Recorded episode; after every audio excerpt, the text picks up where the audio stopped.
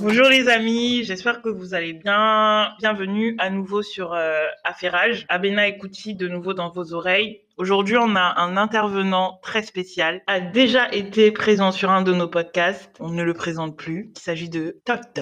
Bonjour à tous, Otep. Merci de m'avoir invité. Alors effectivement, on a décidé de le réinviter sur notre podcast parce que euh, déjà, on avait eu pas mal de retours positifs quant à euh, son intervention. Euh, on était d'ailleurs un peu jalouse avec Kouti parce qu'on s'est dit... À la base, c'est notre podcast, les ouais, gars. Et du coup, ben, pas beaucoup de commentaires sur nous. Enfin voilà, on est très pétillant, très charmante. on veut toujours vous proposer des choses intéressantes. Enfin bref, trêve, trêve de jalousie. Euh, donc non, on a eu euh, pas mal de retours. Du coup, euh, sollicitait son retour et il est là. Il est de nouveau là. Et pour rappel, on est disponible sur toutes les plateformes, Apple, Spotify, encore et SoundCloud. N'hésitez pas à laisser des messages sur notre page Instagram Affairage Podcast et à partager et à liker. Merci beaucoup les amis.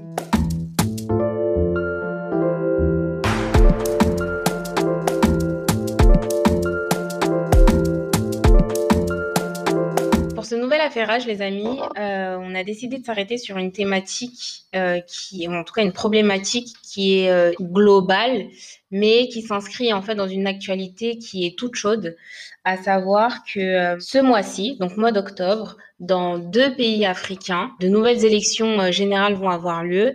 Et donc normalement, de nouveaux présidents sont censés être élus pour répondre euh, via des mandats de 5 ans à des problématiques qui touchent à leur population respective. Donc euh, ces deux pays en question sont euh, la Guinée, Conakry et la Côte d'Ivoire. Et en fait la problématique autour de laquelle Kouti, Tot et moi-même allons discuter aujourd'hui est la suivante.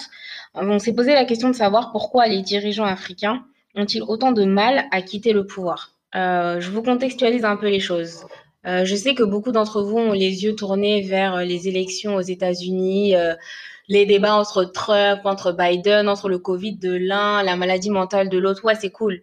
Mais dans les faits, c'est pas ce qui nous retient, en tout cas retient notre attention en tant que euh, diaspora euh, africaine, parce que je pense qu'il est vraiment important pour ceux qui ne savent pas, ou en tout cas qui ne s'y intéressent pas, d'avoir un regard euh, important et tourné vers le continent, parce que un, c'est notre bien commun à tous, et deux, qui s'y passe et s'y joue euh, a un impact conséquent. Dans l'un des épisodes précédents où on vous parlait de la situation au Nigeria, euh, on avait conclu du coup avec Kouti sur l'importance et la résonance de, des actions de la diaspora sur le continent africain.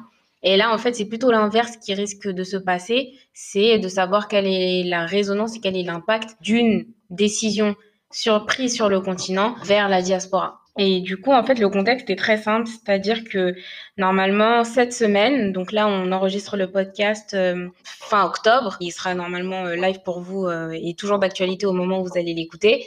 Donc, deux élections vont avoir lieu en Côte d'Ivoire et en Guinée.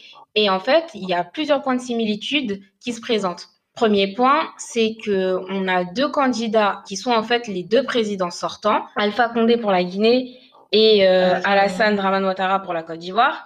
Et en fait, ces deux présidents-là ont déjà été élus pour deux mandats chacun. Et d'après les constitutions respectives de leur pays, ils ne peuvent pas briguer un troisième mandat. Or, ce qui se passe, c'est que tous les deux sont en réalité candidats avérés, validés par les institutions de leur pays respectifs, et donc ils sont bel et bien candidats. Moi, le deuxième point que je voulais apporter à votre attention, c'est que ces deux personnes-là ont toutes les deux plus de 75 ans. Or, ils dirigent des États dans lesquels 45, voire plus, 45% de la population ont moins de 20 ans, les gars, moins de 20 ans. Alpha Condé a 82 ans. Le gars a vécu à une époque où il n'y avait pas Internet. Et aujourd'hui, il veut euh, diriger un État où les avancées technologiques et où la population n'a même pas accès à Internet. Bref, c'est mon avis. Et le troisième point commun, c'est que justement, euh, dans ces deux pays-là, la population, ou en tout cas les partis euh, opposants, crient à une intervention extérieure parce que euh, les deux candidats sortants ne veulent pas se plier aux lois de leur pays et la loi suprême qui est la Constitution. Le fait, ironique de l'histoire, pour la Côte d'Ivoire, c'est que en 2017, Alassane Ouattara a, clairement dit qu'il ne souhaitait pas se représenter aux élections. Et surprise, motherfucker, le tonton est de nouveau, de nouveau dans les starting blocks. Dans les starting blocks. Et prêt pour vous jouer de mauvais tours ou de nouveaux tours. On ne sait pas. Enfin, c'est quand même euh, aberrant la situation parce que. Mais c'est même pas tant ça. C'est surtout, euh, rappelle-toi, la justification. Il, il, donne comme justification le fait que c'est un cas de force majeure. Donc en fait, là, il oublie la Constitution. Il croit qu'il est dans son village, euh, entouré de sa famille. Ah, devant ses maïs. Hein. Le gars, il est en mode non. en fait, cas de force majeure. oui, bah voilà, celui qui devait se présenter malheureusement est décédé. Et du coup, bah non, c'est voilà, il faut que je sois là. En tout cas, comme on dit en Côte d'Ivoire, l'homme propose et c'est Dieu qui dispose. Le gars normal, sous ces deux arguments-là, se permet de valider et de justifier un troisième mandat. Sachant que en Côte d'Ivoire, il a clairement dit que la candidature de Guillaume Soro n'était pas retenue, sans vraiment donner de raison. Euh, qui est Guillaume Soro pour Guillaume Soro, du coup, c'est un de ses euh, alliés, puisque c'est aussi très ironique de dire ça. C'était un de ses alliés dans sa lutte contre Laurent Gbagbo qui du coup, à la suite de ça, on ne sait jamais parce que l'Africain est très extraordinaire, se retrouve du coup à être un de ses, euh, de ses opposants pour atteindre le pouvoir. Du coup, euh, Alassane Ouattara a déclaré que la, candidature de Guillaume Soro n'était pas viable. Donc, euh, il ne peut pas se présenter aux élections pour être élu comme président. Avant de passer la parole du coup à Todd, parce que je le vois, euh, il a pas mal de choses à dire déjà. Moi, je voulais juste euh, terminer cette présentation du contexte-là en vous expliquant qu'en fait, euh, ce qui est aussi important de remarquer, c'est que là, ce qui se joue dans ces élections-là, c'est que clairement, on a des candidats slash présidents sortants qui se permettent de d'émettre des commentaires, de justifier, d'invalider, de donner des, des directives sur des élections présidentielles qui sont normalement indépendantes. Et qui dit indépendante veut dire que ce n'est pas le parti au pouvoir qui les organise. C'est toute une organisation à part, des institutions à part qui régissent la vie politique, mais qui ne sont pas censées faire partie des organes de l'État. Donc, euh, c'est un peu flou euh, mais c'est important parce que là, il y a vraiment pas mal de choses qui se jouent. Je vais laisser la parole à Todd parce que du coup, on a beaucoup parlé avec Kouti. On a exposé un peu le contexte pour ceux qui connaissaient pas bien ou ceux qui n'ont pas pris le temps de suivre. Euh, après, on vous invite aussi à faire quelques recherches. Hein, c'est important d'avoir votre propre avis. Mais euh, voilà, on lance la discussion et on voulait avoir déjà les premiers retours de Todd. Ben, merci déjà pour l'explication du contexte. Vous avez dit des choses très très importantes et moi en fait, l'angle que je préfère prendre, c'est surtout d'aborder euh, les sources et les causes de comment on établit un pouvoir politique mm. en Afrique. Et initialement, pour les pays dont on parle, et même pour la majorité des pays africains, euh, cette construction, elle arrive en 1884 et 1885, où en fait, vous avez euh, les pays qui, on leur impose un modèle, à la fois en termes de frontières, de gestion également administrative, et même de langue. Et en fait, il y a une contrainte, je pense, qui est même dans l'ADN, qu'on a du mal à percevoir vu que ça date un peu euh, euh, pour les populations, c'est que je, ma pensée sur la connaissance de l'histoire africaine fait que le modèle dit démocratique et l'organisation par avec euh, des présidents n'est pas fait pour les civilisations, les traditions africaines. Ok, donc toi, clairement, tu penses que la démocratie telle qu'on la connaît en Occident est pas du tout, du tout adaptée à l'Afrique? Pas du tout, parce qu'en fait, dans le modèle de développement chez euh, l'Africain, il y a un respect euh, naturel pour euh, ce qu'on peut appeler une organisation de, conseil qui est basée sur différents stades d'âge et différents degrés de responsabilité. Et c'est comme ça que le modèle de civilisation a fonctionné pendant près de 4000 à 5000 ans, où par exemple les gens ne savent pas ça, mais avant entre guillemets l'arrivée de l'esclavage industriel, en fait les sociétés africaines, n'y avait pas de prison parce qu'il y avait une façon de gérer euh, les populations, gérer les problèmes aux civils, le maire, tout ce que tu veux. L'organisation de la vie avait déjà été établie pour le bien vivre ensemble. Et les modèles qui ont toujours euh, prédominé, euh, on l'a bien vu, c'est le modèle avec soit des empires, Donc ça existe, hein, le côté des conflits entre populations, territoires ou autres, mais pour régner le respect de, de, l'empereur, ou même de la femme qui dirige, il y en a eu énormément, on va pas toutes les citer, mais il y en a énormément, en fait, il fonctionne à partir du moment en fait, où la personne en fait, qui est la charge de responsabilité de la population, si dans son organisation, il y a le bien pour tout le monde, donc mhm. les basiques, euh, bien se nourrir, se sentir en sécurité, euh, qu'il y ait une justice qui s'applique ou autre, en fait, euh, les Africains respectent l'autorité, voire même tu peux être ultra riche, tout ce que tu veux. À partir du moment où dans l'ensemble, il y a un bien-être commun, c'est le modèle que les Africains valorisent. Mm. Et c'est pas, il n'y a pas besoin de nommer, parce qu'en fait, euh, savoir qui doit occuper la charge se passe dans euh, ce que je peux appeler l'expérience. C'est-à-dire qu'en gros, on te confie la charge de bien gérer la, la ville.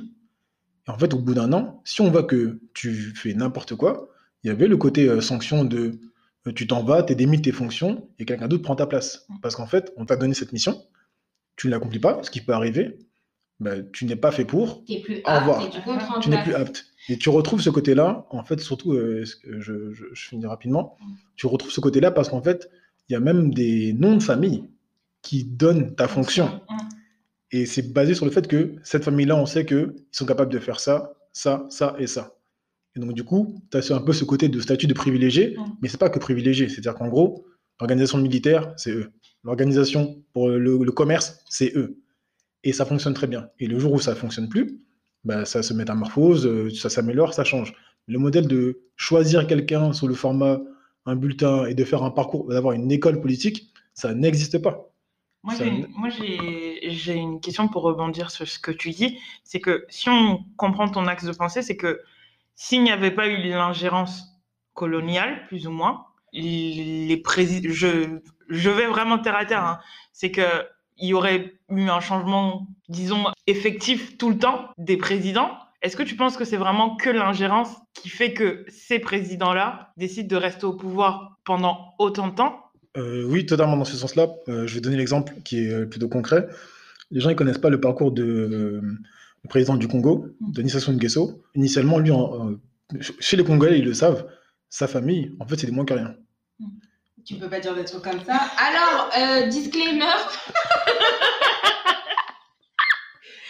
C'est aussi pour ça que vous vouliez qu'ils reviennent. Hein. Moi, je ne dirais rien d'autre.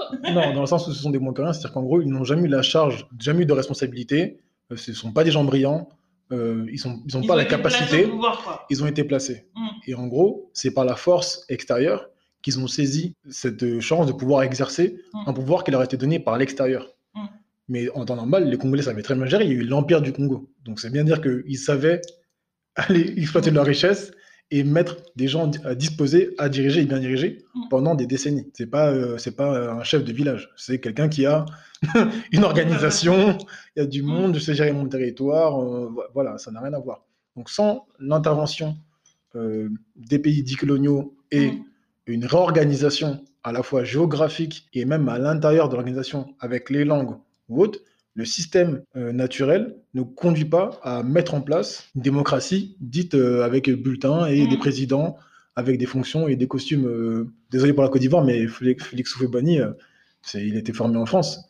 Donc, quand, il arrive, typiquement, typiquement, en, fait, typiquement dans sa structure, en fait, il faut bien penser qu'en termes d'éducation, il a la culture politique voilà, culture politique qu'il va appliquer, c'est un enseignement qu'il a reçu qui est de l'extérieur, donc qui n'est pas du tout basé sur sa civilisation, pas du tout basé sur sa population, et il impose. Après, oui, non. oui c'est ce que je vais nuancer ton propos parce que moi, je, je vais prendre l'exemple de genre Kwame Nkrumah. Kwame Nkrumah, euh, moi, je, enfin, tout le monde sait l'apport que Kwame Nkrumah a fait euh, pour le Ghana, mm. mais si on part dans ton axe de pensée, Kwame Nkrumah aussi a été formé en Occident. D'accord pour Kwame Nkrumah sur le côté formation, mm.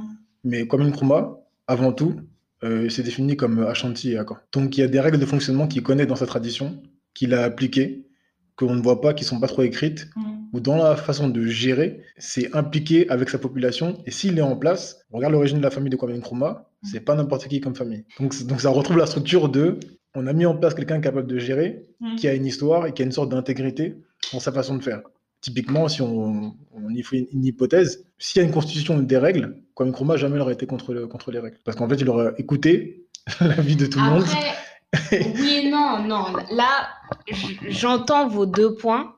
Et en fait, je pense qu'on va, on peut trouver un, un, endroit où on peut se retrouver, c'est que Kwame Nkrumah n'empêche dans son histoire. Et je pense que c'est peut-être le piège qui a été tendu aux jeunes États africains à la suite de la conférence de Berlin. C'est qu'en fait, euh, Kwame Nkrumah, il était, je pense, et c'est mon interprétation personnelle, il essayait de faire un mix entre ce qu'il a appris quand il est à voyager à l'étranger, quand il a été formé à l'étranger, et la culture traditionnelle à Chantilly. Au sens où justement, il a voulu faire un mix des deux. résultat des courses, ce qui se passe, c'est qu'à un moment donné, quand il a lancé bah, voilà, les grands travaux au Ghana pour établir la nation ghanéenne, ainsi de suite, on va le taxer de dictateur, on va le taxer d'autoritaire, on va le taxer de ci, de ça. Et je pense que ça, c'est permis parce qu'il y a des gens bah, c'est de l'ingérence, au final, tu rejoins. Voilà, c'est que, en fait, non, c'est qu'il y a des gens dans, son, dans l'État qui étaient en mode non, nous, on veut le même format qui est fait à l'étranger, en Occident, mhm. machin, machin. Sauf qu'à côté, on le sait tous, et on prend dans la cellule la plus petite qui représente la société, qui est la famille, mhm. c'est que la plupart du temps, quand le parent que ce soit le père ou la mère va décider quelque chose, il le décide parce que lui, il a le bien commun en tête. Mais à quel moment un enfant va dire à son parent, en fait, toi, tu es un dictateur dans ma vie? Et mm. c'est pour ça que Kwame Nkrumah, il est resté longtemps, mais toutefois, sa fin a été, à mon sens, triste et tragique. Mm parce qu'il a quand même été. Euh, je pense que le, vrai problème, c'est qu'il a voulu faire un vrai mélange entre la démocratie, ou en tout cas le modèle occidental, et sa tradition à chantier. Moi, je te vois secouer la tête et je vois que tu n'es pas d'accord. Moi aussi, je suis pas d'accord avec toi. En fait, je, je cite ton point, mais la, la phase importante que tu oublies, c'est que par essence, qui le qualifie de dictateur? C'était ses opposants? Non. Donc c'est ça mon point. Mmh c'est que à l'intérieur même de l'établissement, le système politique, comment il a été construit pour les pays dont on parle, euh, ça ne vient pas de la base, ça vient de l'extérieur, mmh. avec des modalités, avec euh, typiquement euh, les discours de Kwame Nkrumah, ils sont en anglais. Pourquoi ils mmh. sont en anglais? Ils ne devraient pas être en anglais. Mmh. Pour que l'ensemble de la population comprenne. Mais c'est ça mon point, c'est qu'il a voulu faire un mix.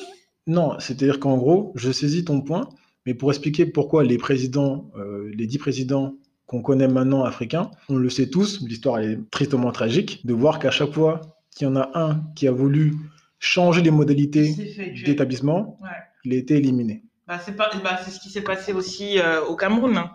Si tu regardes bien, en fait, la colonie française, en fait, a clairement euh, le premier président camerounais qui est Amadou Ahidjo. Mhm. Il y a eu longtemps des problèmes, en fait, euh, parce que Oumiobe, n'était pas genre sur, sous le joug des colons. Oumiobe, c'était le président que la population camerounaise avait plus ou moins choisi mm. et plébiscité parce qu'il était proche justement des mouvements de pensée qui étaient proches de Kwame Nkrumah, de Franck Fanon, de euh, au Congo Lumumba et en fait, les Français avaient décidé que le président camerounais qui voulait pour continuer à avoir la main sur le Cameroun, c'était Aïdjo ils ont éliminé euh, en fait. Moi, je veux revenir sur un point, je ne contredis pas du tout, c'est les faits, c'est l'histoire. Et c'est hyper tragique, mais c'est les faits. Je veux juste revenir sur un point que vous avez tous les deux évoqué et qui peut-être est l'une des clés qui pourrait faire changer euh, les États africains tels qu'on les connaît aujourd'hui, c'est cette notion de culture et de langue. Est-ce qu'à votre avis, c'est une question, hein, est-ce qu'à votre avis,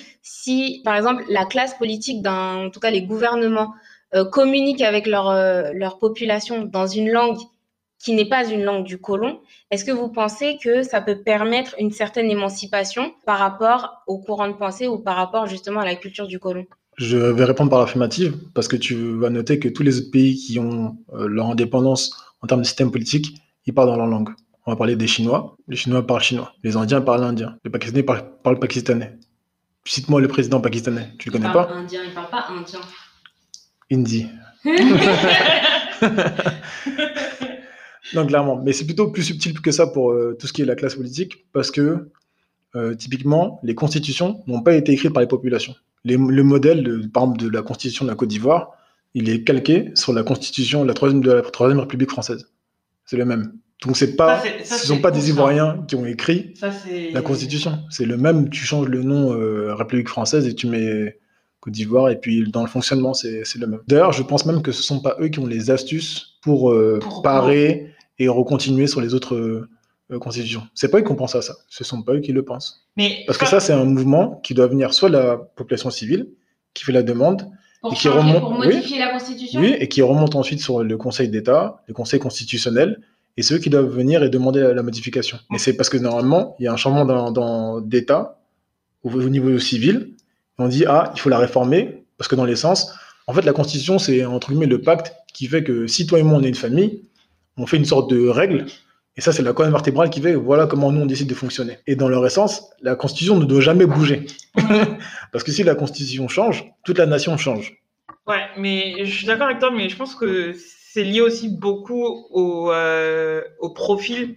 Je veux dire, enfin, le terme profil n'est peut-être pas le plus adéquat, mais au profil justement des présidents euh, africains qu'on a. Ils sont, pour moi, ils sont sélectionnés. Abena n'est pas d'accord avec ça, mais moi je pense qu'ils sont clairement sélectionnés et qu'ils sont euh, dans une avidité de pouvoir, de cupidité monstrueuse monstrueuse que mais vraiment mais mais ils sont c'est incroyable quand tu vois en fait euh, je rien que pour le Cameroun je vois que mon père est né, il a grandi, il, est capable de. Enfin, le président Paul Biya, c'est un président immortel. Je suis capable de faire mes enfants. Disclaimer, disclaimer, disclaimer. Stop, stop, stop, stop, stop. Non, mais c'est vrai. Genre, euh, j'ai mon grand-père qui, qui, a grandi avec Paul Biya, mon père qui a grandi avec Paul Biya. Mon père a 62 ans. Paul Biya. Je ne saurais même pas te dire l'âge de Paul Biya. Je ne saurais pas te dire l'âge de Paul Biya, tellement, en fait, Paul Biya est là au pouvoir depuis tellement longtemps. Même dans, dans sa, sa, façon d'administrer le Cameroun, tu sens qu'à un moment donné, il y a une rupture d'ingérence, parce qu'on a les Chinois qui commencent à être de plus en plus nombreux euh, au Cameroun. Et on a une faible partie de la France. La France est toujours présente, mais on a une faible partie de présence euh, française. Mais moi, je suis persuadée que le mec aussi reste uniquement par avidité et par euh, la, notion de les avantages de la fonction, quoi. Il a 87 ans, il est président depuis 1982. Oui, mais président... il est président ou les présidents sont choisis par l'extérieur. On le voit dans toutes les affaires d'ingérence, en tout cas pour, pour l'Afrique. Donc la problématique, c'est euh, c'est pas le, le, président ou la figure qui représente, euh, entre guillemets, l'État, parce qu'on pourrait mettre n'importe qui. Il y a un problème structurel que vous n'avez pas soulevé, c'est le fonctionnement même du système politique dans ces pays qui ne sont pas construits pour, à mon sens, la démocratie. la longévité d'un représentant, c'est pas bien grave. Un roi, il peut rester 80 ans, 50 ans. Si en essence, en organisation, il produit des choses qui améliorent la situation du pays ou qui le protègent, mm. personne n'est contre. Moi, tu mm. peux rester 50 ans si euh, dans le, le bien-être de ma population, ça s'améliore. Reste 50 ans, c'est-à-dire que tu fais du bon travail. Par contre, si au bout de deux ans, on voit que tu as détruit sur des générations, notamment, euh, tu faisais, euh, à Bénin, on a parlé au tout début sur le fait que tu vas prendre des décisions pour des jeunes de moins de 20 ans qui vont les impacter pour leur avenir et tu ne le prends pas en compte parce que tu ne sers, pas, tu sers pas le bien de, de, de, de, ces jeunes. Et donc, c'est là où on a un vrai problème. C'est qu'il faut qu'ils prennent des décisions, qu'il y ait des fonctionnements politiques pour aider à améliorer la situation. Quand c'est pas le cas. En dehors même du président, c'est que la classe politique est euh, constituée en grande partie des, des, gens qui sont déclassés. En fait, c'est hyper intéressant parce que si on fait le parallèle avec ce qui se passe en France, euh, bon courage pour euh, le confinement slash couvre-feu à tous. Mais si on fait vraiment le parallèle, et c'est un point que, dont on avait discuté entre nous en off, c'est qu'on a vraiment le copie-coller de ce qui se fait en France et fait dans les pays anciennement colonisés par la France. Au sens où en fait la classe politique vit à des années-lumière de ce que euh, la population, et je parle de toutes les, couches sociales, parce qu'en réalité, ça touche, enfin, un pays qui fonctionne pas, ou en tout cas en Afrique, on le voit, les pays qui dysfonctionnent, mine de rien, même ceux qui ont énormément d'argent restent impactés par, euh, par les mauvaises décisions et par l'ingérence. La preuve, euh, en Côte d'Ivoire, nous, on a des retours de, nos connaissances qui disent qu'en fait, tous les, l'économie, elle est comme en stand-by en attendant que les élections passent. Mais c'est pas normal c'est pas c'est juste pas normal et j'aime beaucoup euh, ce que tu disais toi au sens où en fait effectivement si et puis tu, tu suis en fait ton fil de pensée c'est que comme pour toi de toute façon la démocratie en tant que telle avec une élection de président n'est pas adaptée à l'essence même euh, des Africains bah en fait en réalité euh, on devrait pas être choqué par le fait que tout simplement bah toutes ces personnes là qui sont au pouvoir pour certains depuis les années 80 pour d'autres euh, depuis un peu plus récemment, mais ça fait quand même longtemps, 10 ans, et d'autres qui sont sur la scène politique euh, depuis 50 ans, un autre qui était président il y a 20 ans et qui veut revenir pour être président soi-disant pour donner une, chance aux jeunes, bah, en fait, on devrait pas être étonné parce que c'est des, c'est, ça. C'est que, mine de rien, ils ont quand même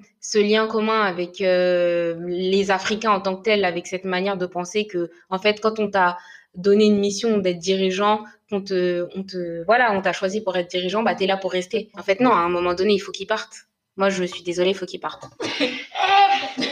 Il y, a, un dernier point que j'aimerais rajouter, après je, vous laisse la parole, c'est que la force et le défaut de, l'Africain, c'est qu'en fait, il respecte énormément l'autorité. Il y a ce côté où euh, il y a le respect de l'âge, où il y a beaucoup de choses de respect envers tes diplômes, ton âge, ton statut ou autre.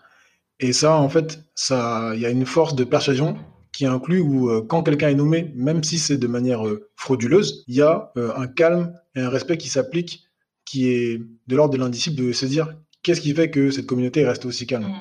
Parce qu'en temps normal, euh, si tu fais ça, euh, ne serait qu'en France ou au Portugal, on va créer la dictature rapidement, à cause de, dans, dans, les faits, dans la définition, on va appeler ça une dictature, et on ne sera pas étonné qu'il y ait euh, une révolte qu'on va qualifier même de légitime. Et je trouve que dans les pays dont, dont on parle depuis le début, euh, la population africaine est très, très, très, très calme et respectueuse. Bah, la preuve, la ouais, preuve, en Côte d'Ivoire, la semaine dernière, ils ont fait un rassemblement euh, de soi-disant désobéissance civile et en fait, euh, euh...